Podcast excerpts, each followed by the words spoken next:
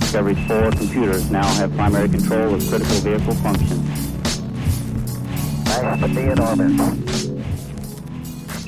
Bonjour, c'est Thomas de Fioc et bienvenue dans la tête d'un PM.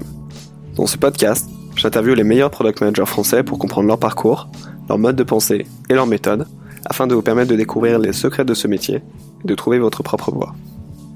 J'écris aussi une newsletter qui accompagne chaque épisode, un mercredi sur deux, dans laquelle je partage les principales leçons que je tire de cette interview et des ressources complémentaires pour vous aider à aller plus loin. Vous pouvez vous abonner à ma newsletter en suivant le lien en description et pensez à vous abonner au podcast pour ne pas manquer les épisodes suivants.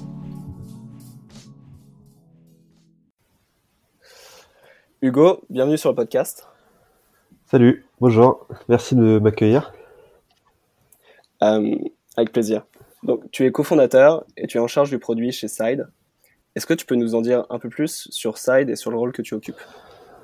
Alors Side, euh, c'est une, effectivement, c'est une boîte que j'ai cofondée avec trois autres associés il y a maintenant euh, bientôt cinq ans.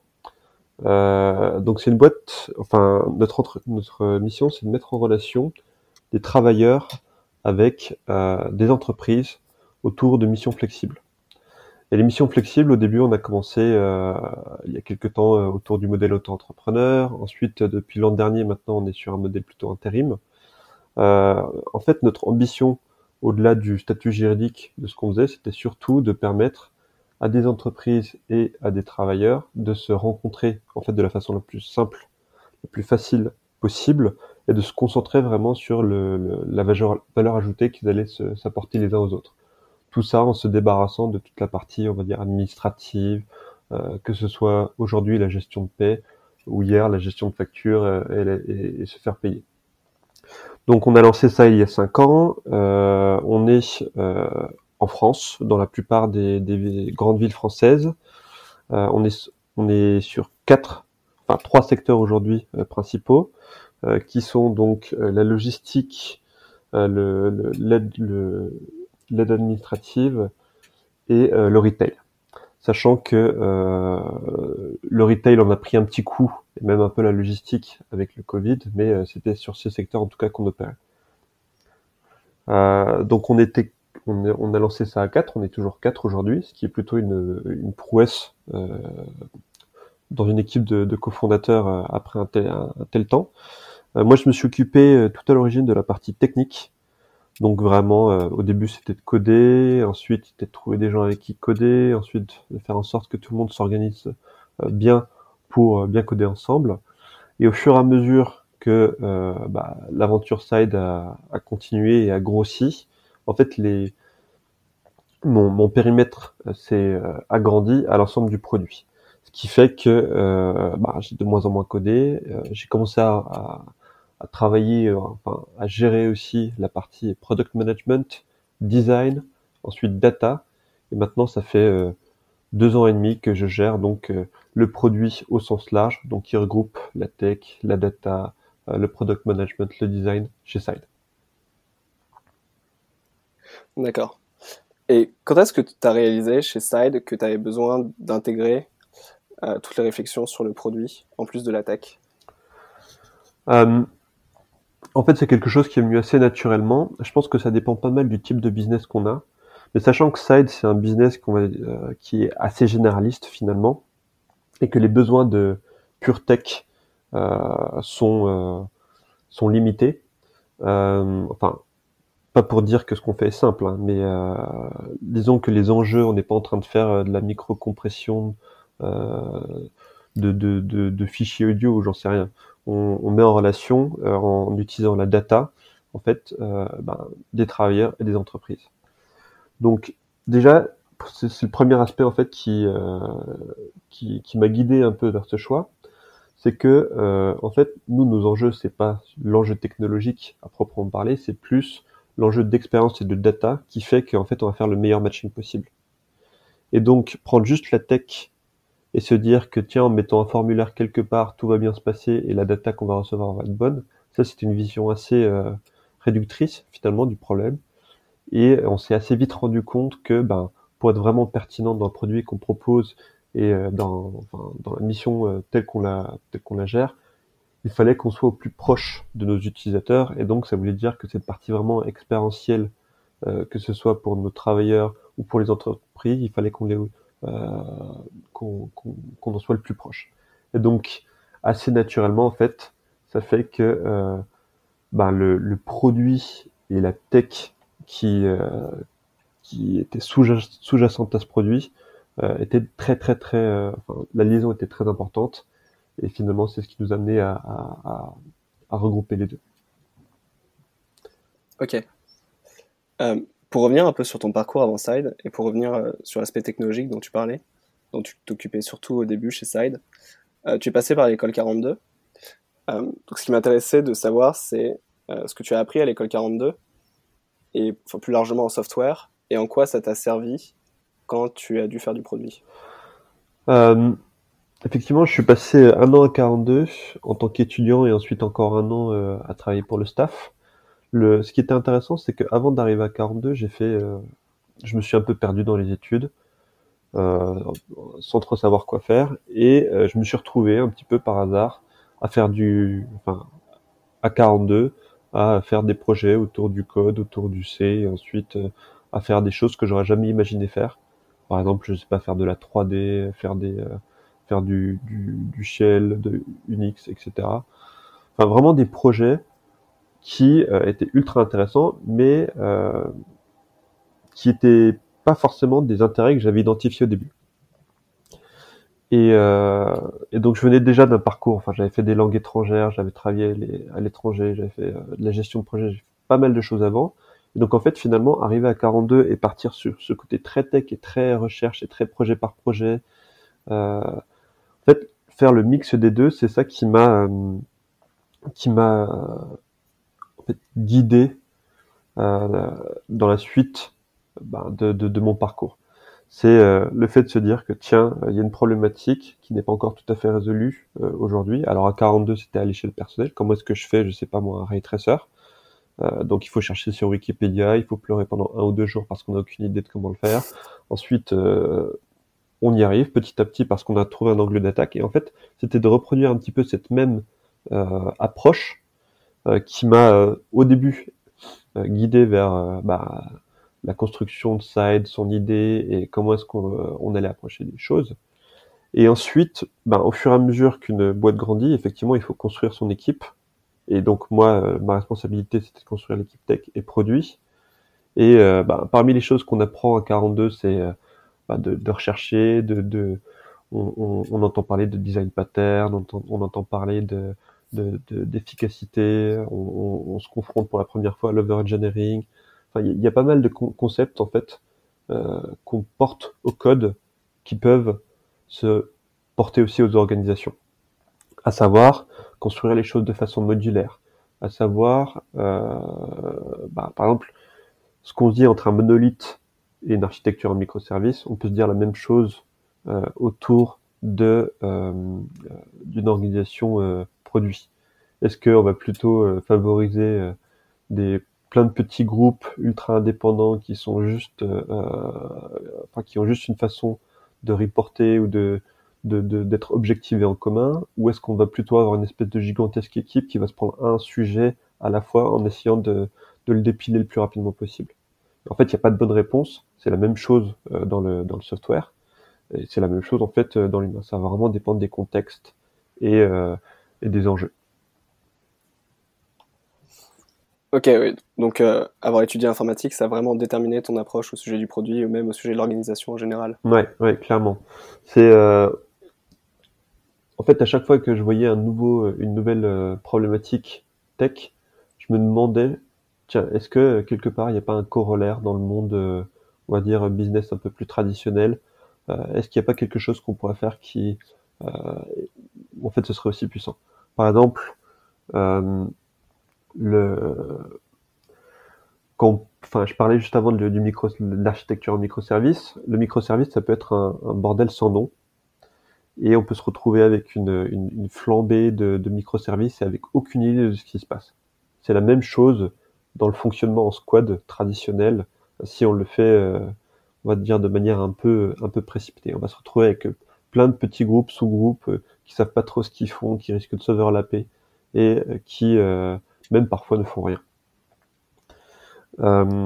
donc ça c'est un, un, un, pendant. Après, bah, justement par rapport à ces microservices, pour que ça fonctionne bien, on sait que il faut faire en sorte que tiens si jamais il y a un problème, il le remonte tous de la même manière pour qu'on ait une, centralisation en fait de la remontée des problèmes et qu'on puisse agir ainsi facilement.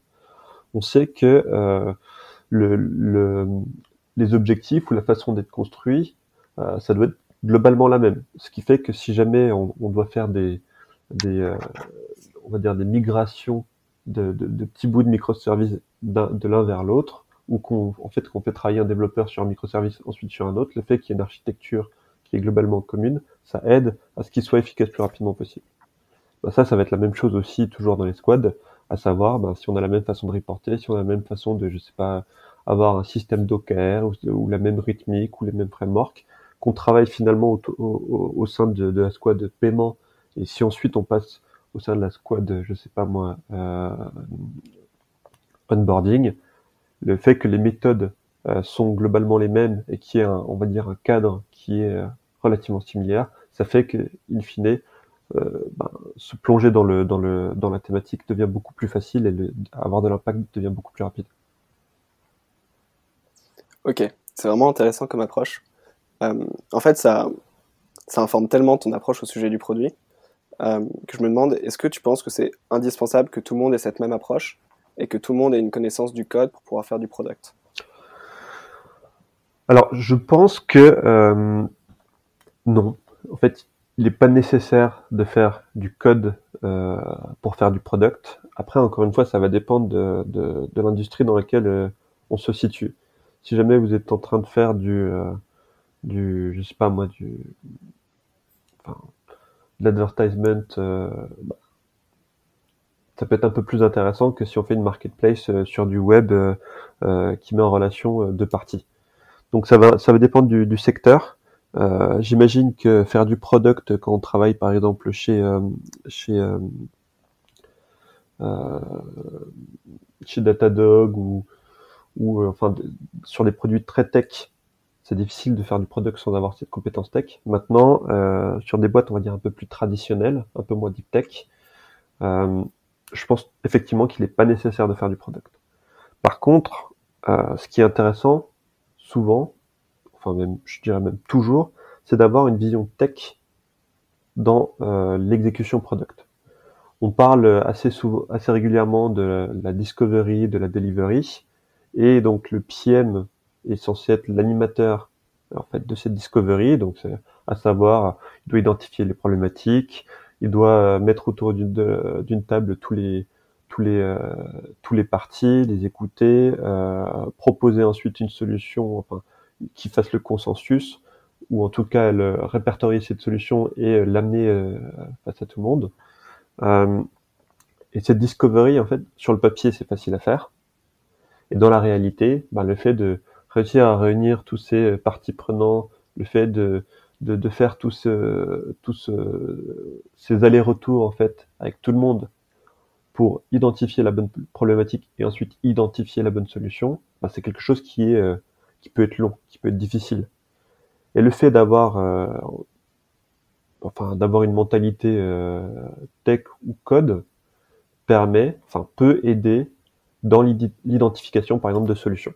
C'est pas nécessaire, c'est pas obligé, mais c'est quelque chose qui peut qui peut parfois vraiment aider. Et après, ça va être aussi une, question de, de composition d'équipe. C'est-à-dire que, euh, euh, enfin, chez Side par exemple, on, on, a tous nos pieds ont un background différent, et, euh, et c'est pas grave finalement que n'aient pas euh, n'aient pas fait du, code avant, euh, tant que une personne dans le groupe est capable de dire tiens, je pense qu'il y a une opportunité tech ici, euh, on pourrait utiliser tel techno, on pourrait faire de telle façon et ça nous permettrait de sauver, euh, euh, de d'économiser tant de temps et, et, et etc. Ou à l'inverse, non, je pense que cette solution, en fait, on, on a l'impression que c'est un quick win, mais pas du tout. ça risque de prendre X temps parce qu'en fait, il y a telle technique quelque part.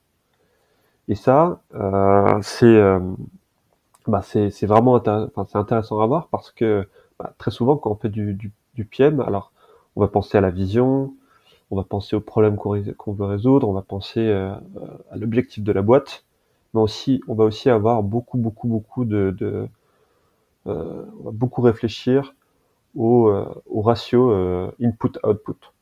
Quel impact est-ce qu'on cherche euh, à avoir avec quel investissement en amont et, euh, souvent, euh, ben, le, cet input peut varier avec la tech. On peut penser que quelque chose va prendre trois mois, en fait, ça va prendre une semaine parce qu'il y avait un petit, euh, un petit hack qu'on pouvait faire et vice versa. Et donc, identifier le plus tôt possible dans la conversation ce genre de, bah, de, enfin, ces quick wins ou au contraire ces choses qui pourraient nous, nous, ralentir, bah, c'est c'est quelque chose qui est, euh, qui est très important si on a envie d'être pertinent, efficace et, et rapide dans ce qu'on fait. T'as un exemple de situation comme ça où euh, avoir une mentalité tech code, ça a aidé un projet à avancer chez Side? Euh, je pense qu'on en a beaucoup, mais il y en a un que j'ai que, que j'aime que j'aime beaucoup, qui est en fait pas pure tech, mais c'est euh, récemment on a dû refaire la, on a dû faire une refonte d'une partie d'une plateforme interne.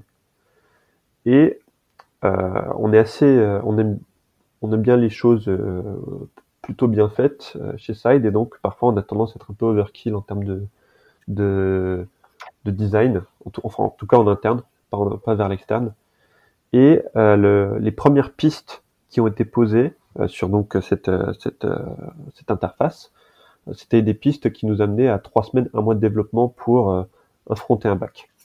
Et c'était beaucoup trop parce que euh, en fait la contrainte qu'on s'était posée, c'était que ok pour que euh, le on va dire le ROI de cette feature soit satisfaisant, intéressant, il faut qu'on puisse le faire en deux semaines. Et donc, euh, ben, on a eu cette discussion, donc euh, PM, designer, tech, euh, où on s'est posé, enfin, on, on s'est, euh, on s'est mis d'accord autour du constat que effectivement quatre semaines, ça allait pas être possible et qu'il fallait qu'on trouve euh, comment faire en deux semaines. Et c'est là où la tech est intervenue, c'est qu'elle a dit, bah regardez, euh, donc cette partie de cette interface, en fait, elle peut se répéter entre, on, va dire, enfin, c'est un profil. La feature en question, c'est un profil d'utilisateur. Bah, regardez les différentes sections de ce profil d'utilisateur plutôt qu'avoir telle section qui est différente de telle autre, qui est différente de encore telle autre et encore telle autre. Eh ben, on peut utiliser un, on va dire un, module commun, un, une, un composant commun qu'on va légèrement faire varier pour quand même répondre au cahier des charges, mais qui en soi va pas demander d'être différent à chaque fois.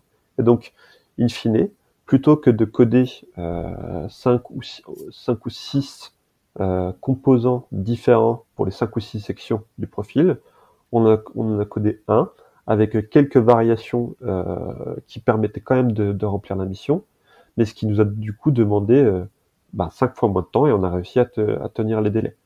Et c'était un, c'était un, voilà, c'était un, un aller-retour euh, autour de la solution entre le design, le PM et la tech qui euh, bah, s'est fait euh, très vite et euh, de manière très cool.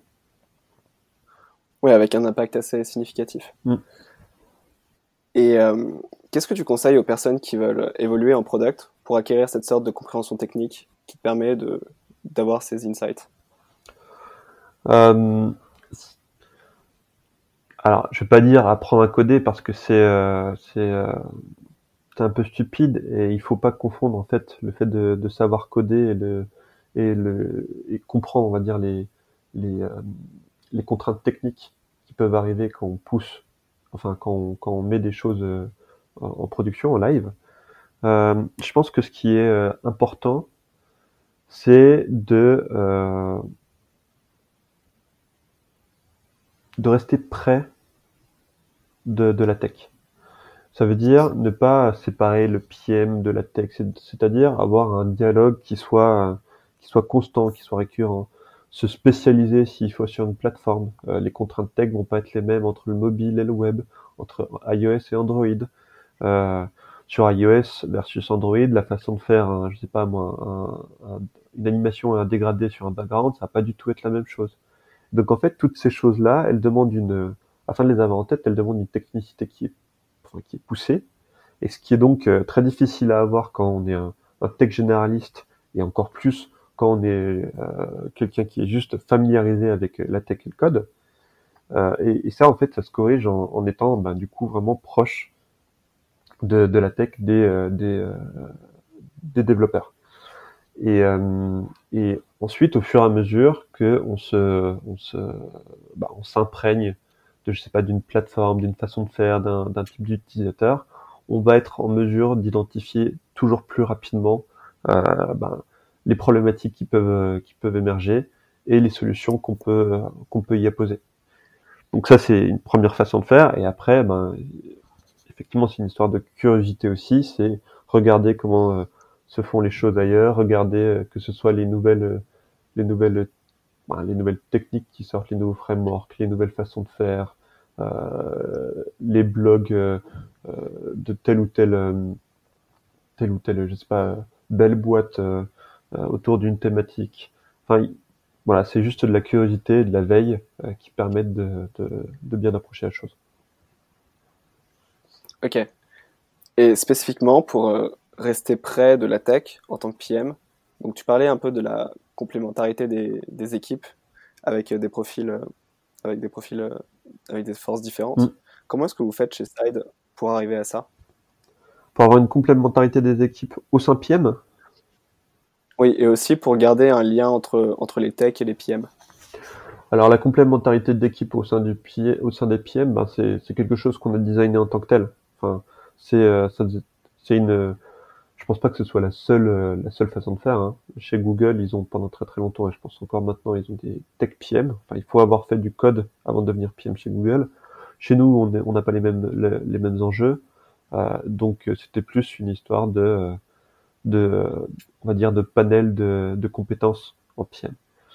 Il y a tellement de choses, enfin le scope du PM est tellement large que en fait on voulait euh, avoir donc un, une, bah, un bon PM généraliste, un bon PM sur la data, un bon PM sur le terrain, un bon PM sur le, enfin sur l'interview utilisateur, un bon PM sur le design. Et comme ça, euh, ben, du coup, avoir une mixture de ces différentes euh, surspécialités au sein de nos PM pour qu'ils puissent s'appuyer sur les uns et les autres euh, quand, euh, quand nécessaire. Donc, ça, c'est pour la composition de l'équipe. Euh, maintenant, pour le lien entre le PM et la tech, c'est une histoire de framework d'exécution. Euh, il y a plein de façons d'exécuter, on, entend, on en entend à toutes les sauces. Nous, on a essayé nous-mêmes beaucoup, beaucoup de façons.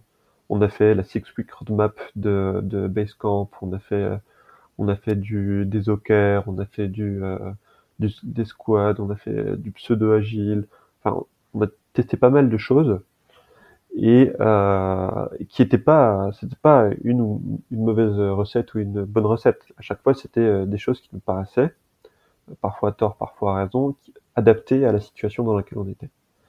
Et là, tout récemment, on a trouvé une façon qui nous correspond très bien, qui est peut-être pas, qui est peut-être pas celle qu'on aura dans six mois, mais qui est que euh, en fait on va avoir des des squads qu'on appelle des streams dans lesquels on va avoir euh, qui vont s'attaquer à une thématique.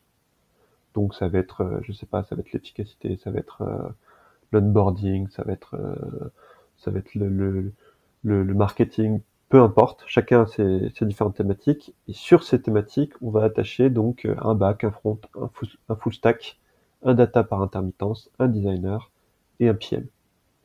Et donc, euh, ce qui est intéressant dans cette approche, c'est que qui, rappelle celle du squad, c'est que d'une, il y a une thématique qui est posée, ce qui permet en fait à chacun, et donc euh, que ce soit le PM, que ce soit, mais aussi les tech et le design, de s'imprégner de la, thématique. C'est-à-dire, plutôt que de, de faire de, de, de, passer d'un sujet à l'autre et de tout redécouvrir à chaque fois, et de redécouvrir les personas, de redécouvrir les segments utilisateurs, et ainsi de suite, en fait, on reste un petit peu dans le même bain, ce qui nous permet d'aller toujours plus profond, d'être toujours plus pertinent et plus rapide dans la définition des problèmes et de leurs solutions. Donc, voilà, un squad, taille limitée, autour d'une thématique précise. Et après, c'est une histoire de, euh, de rythmique, de, de framework. Nous, le, la contrainte qu'on a actuellement, c'est qu'on ne fait rien qui dure plus de deux semaines. Donc ça veut dire qu'en deux semaines, on doit être capable d'amener quelque chose euh, qui a un impact en production. Et ça, en fait, ça, ça oblige à avoir une, une, certaine, euh, un certain pragmatisme et une certaine rigueur intellectuelle. Ça veut dire, il faut qu'on valide euh, autant qu'on peut le, le, l'objectif qu'on veut avant, qu'on ait une idée claire de comment est-ce qu'on va l'atteindre, et que ensuite, parce que ça arrive toujours, euh, quand il y a des contraintes qui arrivent, que ce soit des contraintes design ou euh, du atoscope en PM ou euh, une, une, un, imprévu technique, en fait, qu'on soit très, qu'on soit capable très facilement de se regrouper, de trouver un, un, une contre-mesure euh, à, cette, à l'éventuel problème qui, qui, qui vient d'arriver. Et donc ça, forcément, ça fait, enfin, concrètement, ça veut dire quoi? Ça veut dire, bah, on est sur la thématique, on va lancer le, le projet 3 euh, du, du, du, trimestre. Ce projet 3, en fait, il se, il s'appuie sur le projet 1 et 2 parce qu'en fait, il, il, est un petit peu dans la continuité de, de ces projets. Donc tout le monde a déjà bien en tête le contexte. Euh, en plus de ça, en amont, on a préparé tel, on est sur la même plateforme globalement, donc on a préparé déjà tel module et on avait déjà un petit peu pensé euh, à ce qui allait se passer par la suite. Donc euh, on a quelques quelques idées ou quelques modules qui sont déjà prêts, j'en sais rien.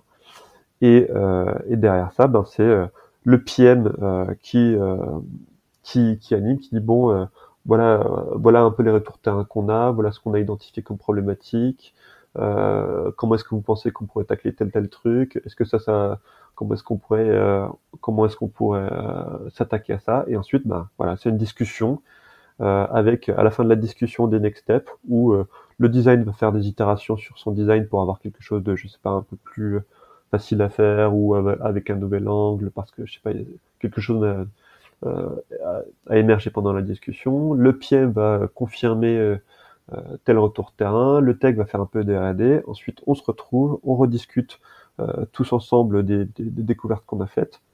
Et euh, à partir de là, on pose un carnet de, enfin, un cahier de route et on dit, ok, euh, on pense que ça va, qu'on peut, on peut sortir la chose pour telle date et que ça va se décomposer comme ça. Donc ça, c'est la, la rythmique qu'on a. Donc moins de deux semaines, tout le monde, enfin, on a quelque chose de très agile, très lean, où les gens peuvent se retrouver et doivent communiquer en fait le plus rapidement possible.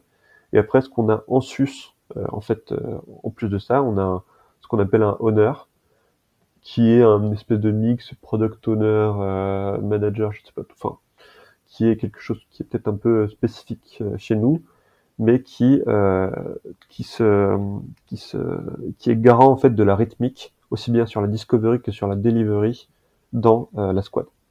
Donc typiquement, euh, moi, je peux être un honneur. Je vais, je vais m'attaquer à une, une, thématique particulière avec tout le monde. Je vais réfléchir avec tout le monde. Et en fait, je vais être le, le, le, le hiérarchiquement la personne qui, si jamais en fait il faut pousser, je sais pas moi, en sales, en opération, en marketing, quelque chose et qu'on a eu un petit peu d'inertie, eh ben je vais pousser en plus.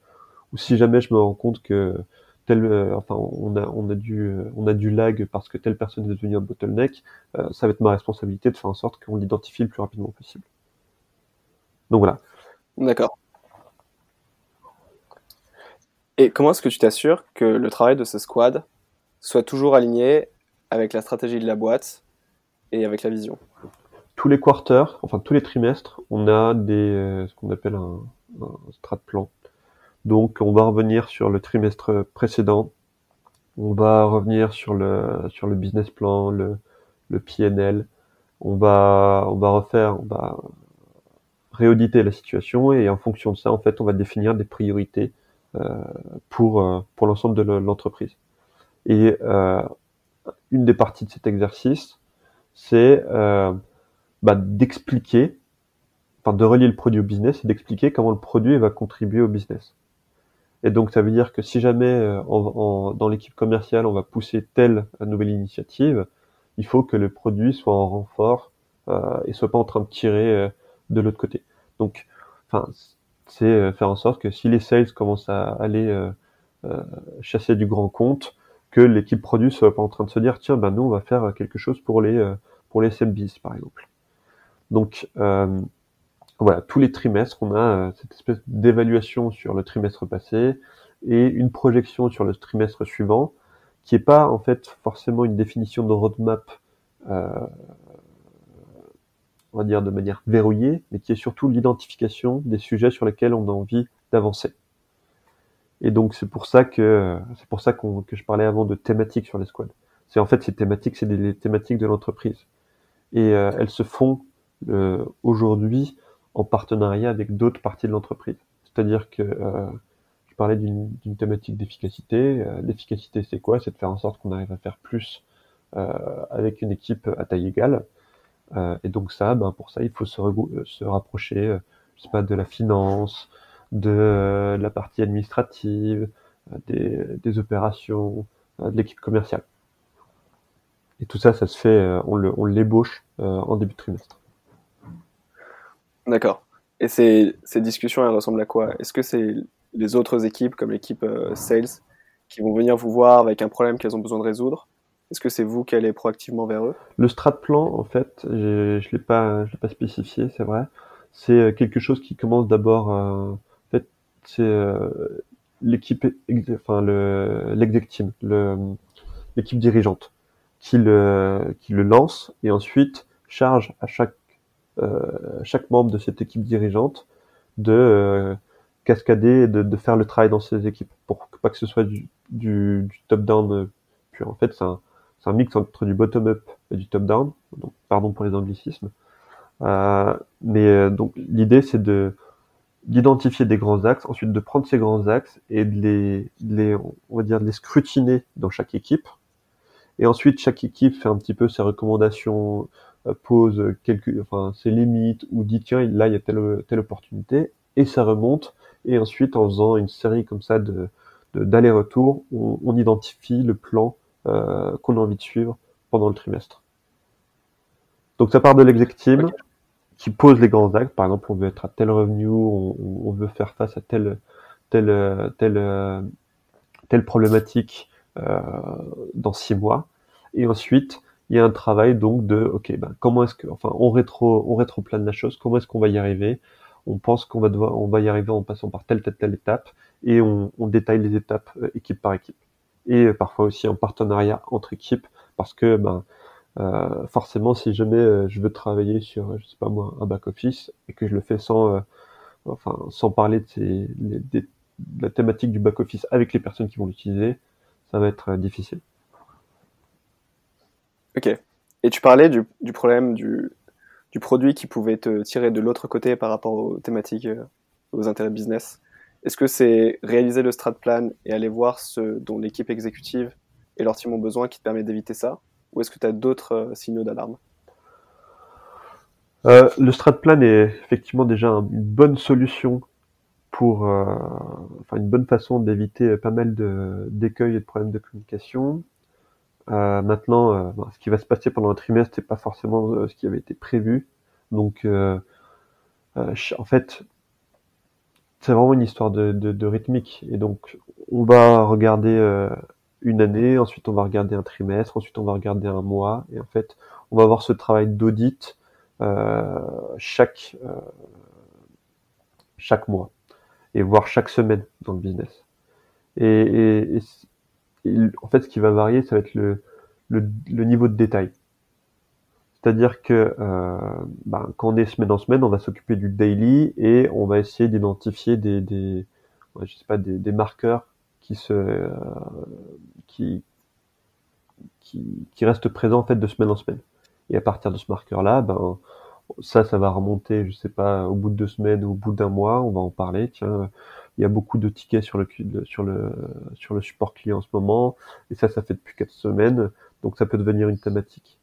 Et, euh, et ensuite, le mois suivant, on, se pose la question, ok, est-ce qu'on on, tente de faire quelque chose tout de suite, ou est-ce qu'on attend un petit peu?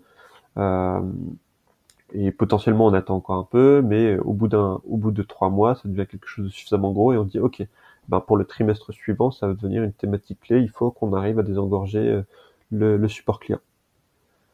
Euh, donc, c'est, enfin, on a donc cette façon de planifier et de rétro-planer. Et après, effectivement, il y a le, le, daily et la façon de récupérer le feedback du daily. Et donc, ça va être euh, ben, le, le, niveau d'activité, le, le, nombre de tickets sur le customer support, le nombre de travailleurs qui sont onboardés euh, sur, sur l'application chez Side. pareil pour les entreprises. Enfin, il y a pas mal de trackers en fait qui permettent de d'avoir une lecture du business et euh, ben, d'identifier quand on a des déviations, qu'elles soient positives ou négatives. Et donc ça, euh, bah, voir ce qui se fait en sales, par exemple, voir qui, qui sont les, les, plus gros comptes, euh, voir euh, euh, comment sont réparties les différentes industries, la consommation entre ces différentes industries, ça c'est quelque chose, par exemple, que le product va utiliser pour euh, proposer ses roadmaps. Si on voit, bah, bah, en ce moment, par exemple, on sait que le, enfin, on le voit dans les news et on le voit aussi euh, ben, sur nos, dashboards de, reporting que euh, le, secteur du, fashion, en tout cas les magasins, euh, on a, on est à zéro. Et donc plutôt que de proposer des features à zéro, ben, on va se reconcentrer, on va, on va déporter les features qu'on avait prévues pour ce secteur qui est en ce moment à zéro, on va les déporter sur ben, l'alimentaire euh, qui a connu un, gros boom euh, chez Side et de manière générale ces derniers temps avec la fermeture des restaurants et le, fait que tout le monde a, commandé euh, pour la fin du monde. Ok, euh, cool. Je pense qu'on a une bonne idée de la façon dont vous fonctionnez chez Side. Est-ce que tu penses qu'il y a des thèmes dont on parle pas assez en produit? Euh, Je pense que euh, souvent on, a une certaine tendance à sacraliser le produit euh, comme étant quelque chose qui quelque chose d'un peu impalpable, pur, qui va résoudre tous les maux du monde, où l'utilisateur est, parfois trop bête pour savoir comment l'utiliser, l'utiliser, on est en avance sur notre temps, on a, on a la vision, etc. Et, enfin, c'est quelque chose qui est, qui est cool. Hein. Il faut avoir un peu de vision et un petit peu de folie pour euh, pour euh, pour faire du produit. Mais parfois, on, je, trouve qu'on met ça un peu trop sur un piédestal. C'est-à-dire que euh, on va avoir tendance à à trop en faire sur ce point et à oublier qu'en fait le produit il est au service d'un besoin, il est au service d'utilisateur, il est au service d'un business. Et par exemple, euh, c'est cette idée que bah, tiens, je vais me lancer dans un, dans un business et je vais faire cette super plateforme qui va que moi je vais adorer utiliser, qui va être super utile en fait pour mes transporteurs, euh, mes transporteurs de fret.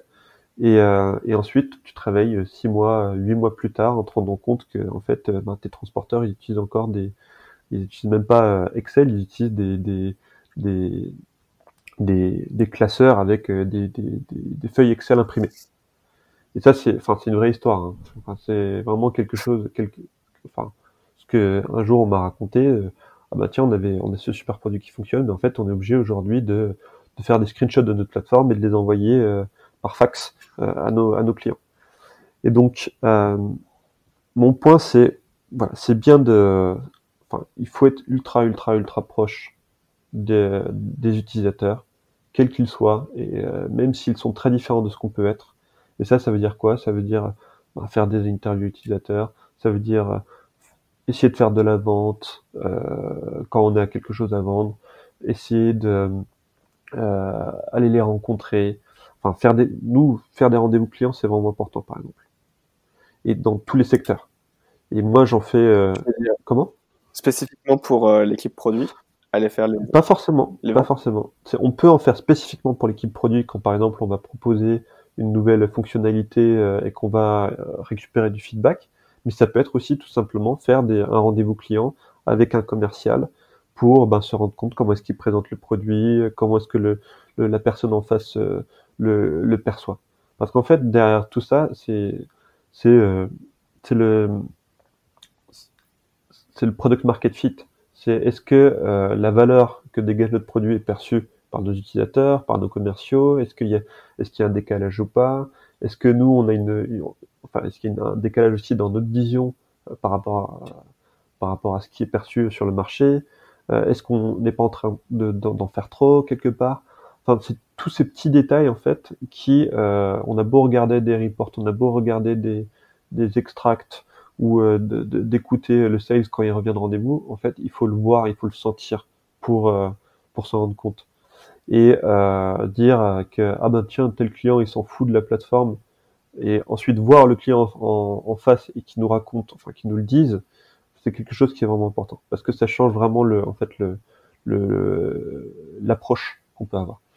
Et et ensuite on va ça ça va ça va permettre de se poser des questions sur plein de choses sur euh, euh bah, par exemple en design euh, un designer chez nous il, il, il, il a quelque chose enfin, il a un terme qu'il aime bien qui s'appelle le design champagne, qui est l'idée de faire un truc ultra ultra smooth, ultra stylé en design, qui est qui fait très très beau dans une agence, mais qui est absolument pas fonctionnel et utilisable par un utilisateur lambda. Euh, et donc voilà, c'est ça dont je trouve on, parfois on, oublie un peu. Alors on va parler beaucoup de framework, on va parler beaucoup de retour utilisateur, de, personnel et ainsi de suite mais il y a vraiment un côté un petit peu qualitatif et, feeling important à avoir. Et ça, ça, tu, tu l'as que si tu vas essayer de vendre effectivement ton produit à tes utilisateurs. Ok, super intéressant, merci. Euh, toi, au fil euh, de ton expérience, quand tu rencontrais un problème produit, est-ce que tu avais des livres, des ressources ou des personnes vers lesquelles tu te tournais? Euh, j'ai beaucoup lu. Euh...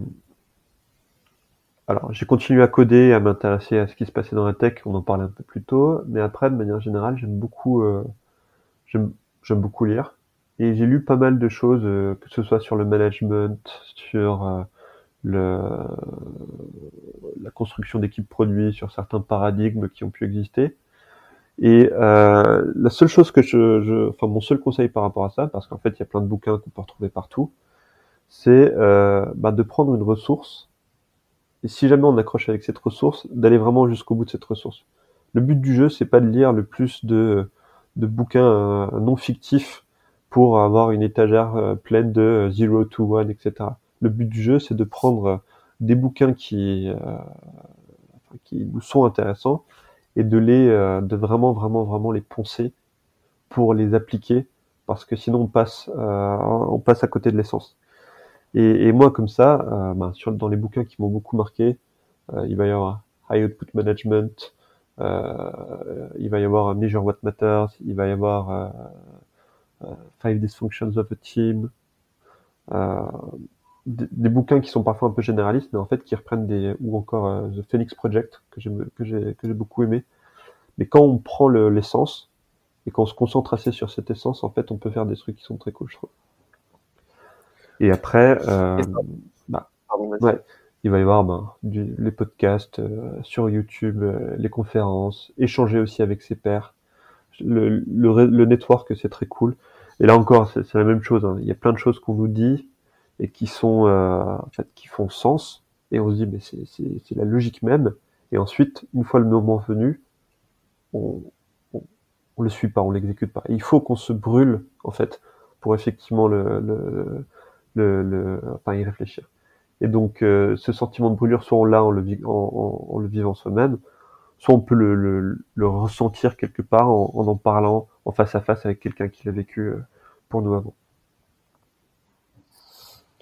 et ton processus pour euh, extraire l'essence euh, des livres et pour vraiment les poncer, comme tu disais, ça, ressemble à quoi? Est-ce que, est-ce que tu vas les relire? Est-ce que tu prends des notes sur les pages? Est-ce que tu as un Evernote? Euh, Je prends des notes. Je vais les lire lentement.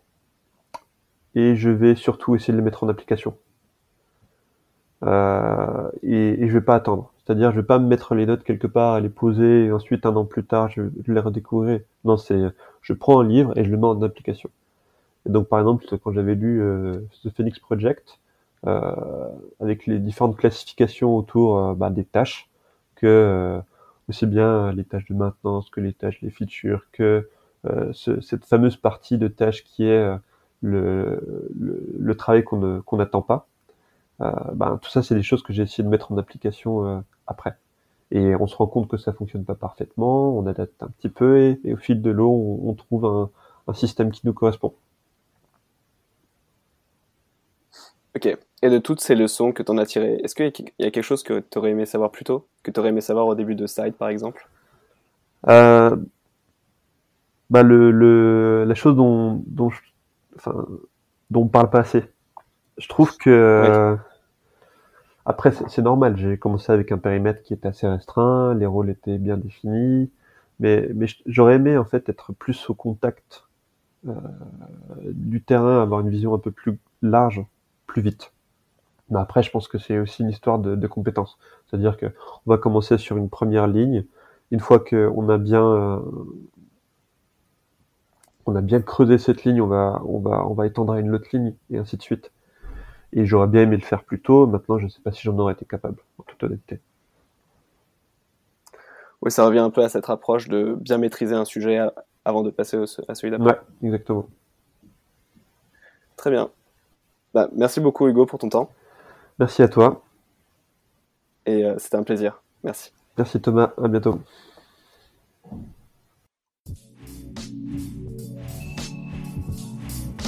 Voilà, c'est tout pour aujourd'hui. Si vous avez aimé cet épisode, je vous conseille d'aller vous abonner sur votre plateforme de podcast préférée pour ne pas rater les prochains épisodes. Vous pouvez aussi donner une note au podcast, je serai ravi de lire vos commentaires et vos retours. J'écris également une newsletter qui accompagne la publication de l'épisode, un mercredi sur deux, où j'inclus des ressources liées au contenu de l'épisode. Vous pouvez trouver le lien de la newsletter dans la description. À bientôt pour un prochain épisode.